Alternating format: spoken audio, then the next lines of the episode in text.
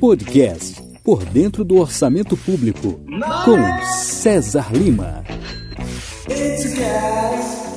Olá, esse é o podcast Por Dentro do Orçamento Público, a sua melhor fonte de informações sobre como o governo está gastando o seu dinheiro. Eu sou César Lima e neste episódio falaremos sobre os novos valores que deputados e senadores têm para enviar para seus estados, bem como sobre como funciona o orçamento para educação. Aproveite e escute o nosso episódio anterior sobre o novo orçamento neste novo governo. Você pode não saber, mas todos os anos deputados e senadores remanejam um montante de recursos para seus estados, de acordo com algumas regras. Basicamente, os parlamentares retiram o dinheiro de onde o Poder Executivo colocou, no projeto de lei orçamentária, e o aloca para obras e serviços em municípios, seja através destes diretamente ou por intermédio dos governos estaduais. Até o ano passado, esse valor era de aproximadamente 19 milhões de reais, sendo que metade desses recursos obrigatoriamente devem ir para a saúde. Com a inconstitucionalidade declarada das emendas de relator pelo STF, que também ficou conhecido por orçamento secreto, os recursos foram canalizados para as emendas individuais. Assim, os parlamentares que antes podiam remanejar até 1,2% da receita corrente líquida prevista para o próximo exercício podem agora fazer esse remanejamento até o limite de 2% da receita corrente líquida, o que não é pouco dinheiro.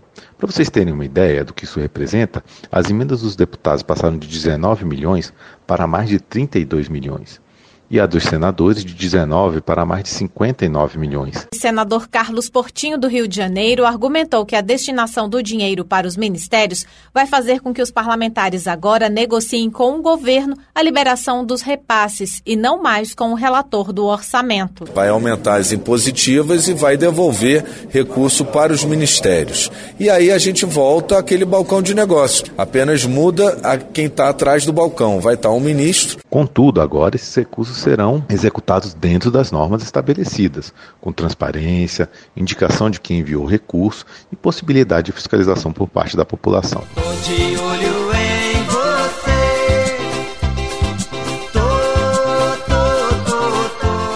Nessa semana, no dia 24 de janeiro, foi celebrado o Dia Internacional da Educação.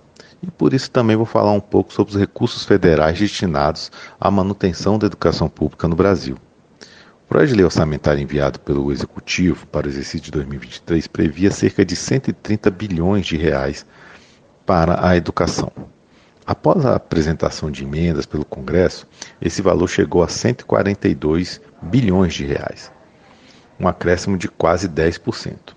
Desse total acrescido, cerca de 1,35 bilhão são de emendas individuais e de bancadas estaduais. O restante são emendas de comissões e ajuste dos relatores. Este recurso será destinado para a manutenção da educação básica em estados e municípios, bem como para o funcionamento das universidades federais, institutos federais de educação, os colégios federais, o ensino militar e o pagamento de pessoal dos hospitais universitários. Desta forma, o que parece muito sempre se demonstra insuficiente ao longo do ano, requerendo que o governo, por vezes, aloque mais recursos para essas finalidades. Ocorre que algumas vezes, ao invés de aumentar, os governos congelam os recursos da educação, causando grande transtorno, principalmente para o funcionamento das instituições, que ficam sem recursos para o pagamento de água, luz, fornecedores e prestadores de serviços, e também no pagamento das bolsas de estudos oferecidas pelo governo. Esse tipo de ação sempre causa grande mobilização da população e que sempre tem como efeito um recuo por parte dos gestores que descongelam esses recursos e fazem com que as instituições consigam encerrar o seu ano letivo. Mas vocês sabiam que o custeio da educação pública não é só obrigação do governo federal? Estados e municípios também têm que alocar recursos e os montantes a serem destinados para a educação pela União, os estados e os municípios estão definidos na Constituição Federal, no seu artigo 212. Mas será que está sendo suficiente? O problema da educação será a falta de dinheiro ou a gestão destes recursos? Deixa você esse questionamento para sua reflexão.